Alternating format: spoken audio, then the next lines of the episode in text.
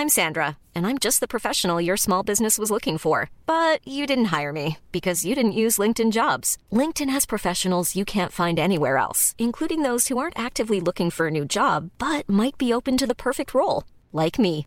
In a given month, over 70% of LinkedIn users don't visit other leading job sites. So if you're not looking on LinkedIn, you'll miss out on great candidates like Sandra. Start hiring professionals like a professional. Post your free job on linkedin.com/people today.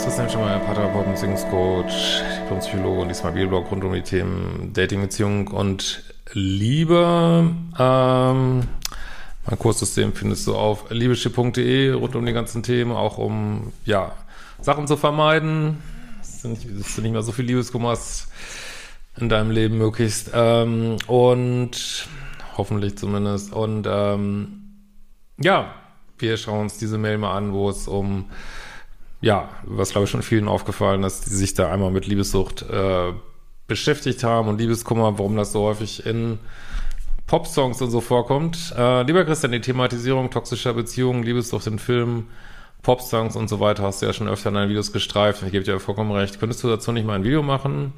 Ich kann zwar nur für mich sprechen, aber ich finde das sehr interessant, um zu sensibilisieren, wie sehr sich diese Thematik sozusagen seit Jahrhunderten in der Kunst wiederfindet.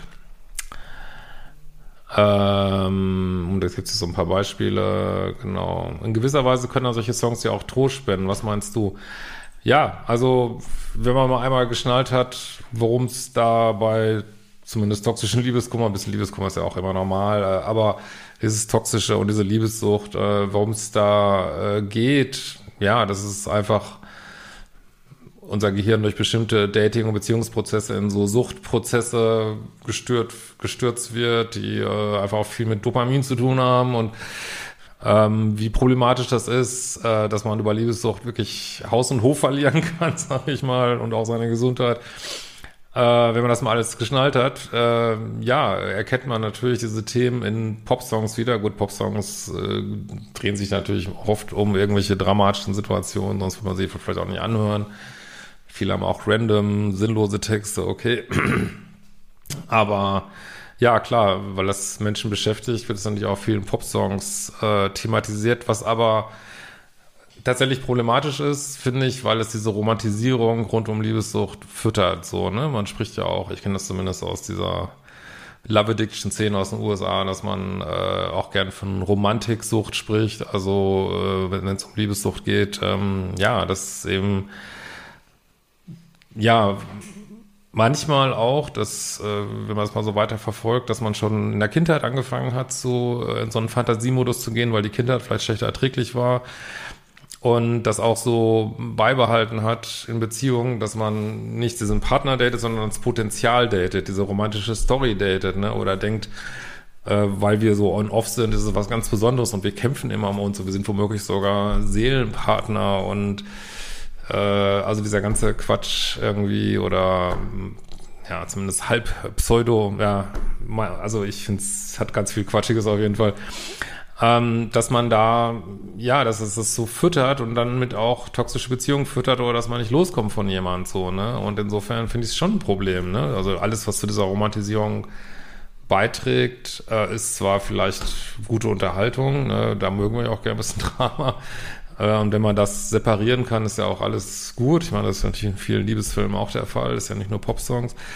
Aber tatsächlich, um mal einen ganz konkreten Tipp zu geben, würde ich davon absehen, Liebeskummer, ähm, ja, mich dem so hinzugeben in diese äh, Pop-Songs und so, weil ähm, ja, man romantisiert es weiter und macht sich es einfach schwerer, ne? Also man, klar, das fühlt sich vielleicht gut an in diese ganzen chemischen Emotionen zu gehen, auf so eine schräge Art. Und vielleicht mag es auch tröstlich sein, nur es füttert häufig eine falsche Wahrnehmung von vielleicht einer toxischen Beziehung, äh, die nun wirklich nicht romantisiert gehört. Und ich würde es lassen. Ich würde, ähm, Also ich habe ja diesen Ex-Detox-Kurs, da haben wir ja auch eine Playlist drin. Das sind aber alles Songs, äh, die so auf ins Neue, kannst mir nicht mal, äh, kein Bock mehr auf dich. Äh, und die würde ich mir anhören.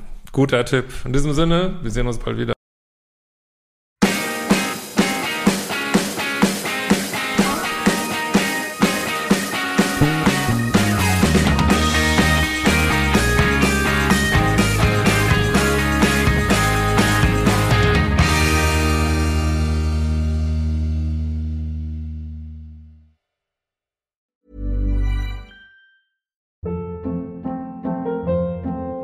Hold up. What was that? Boring. No flavor. That was as bad as those leftovers you ate all week. Kiki Palmer here, and it's time to say hello to something fresh and guilt-free. Hello Fresh. Jazz up dinner with pecan-crusted chicken or garlic butter shrimp scampi. Now that's music to my mouth. Hello Fresh. Let's get this dinner party started. Discover all the delicious possibilities at hellofresh.com.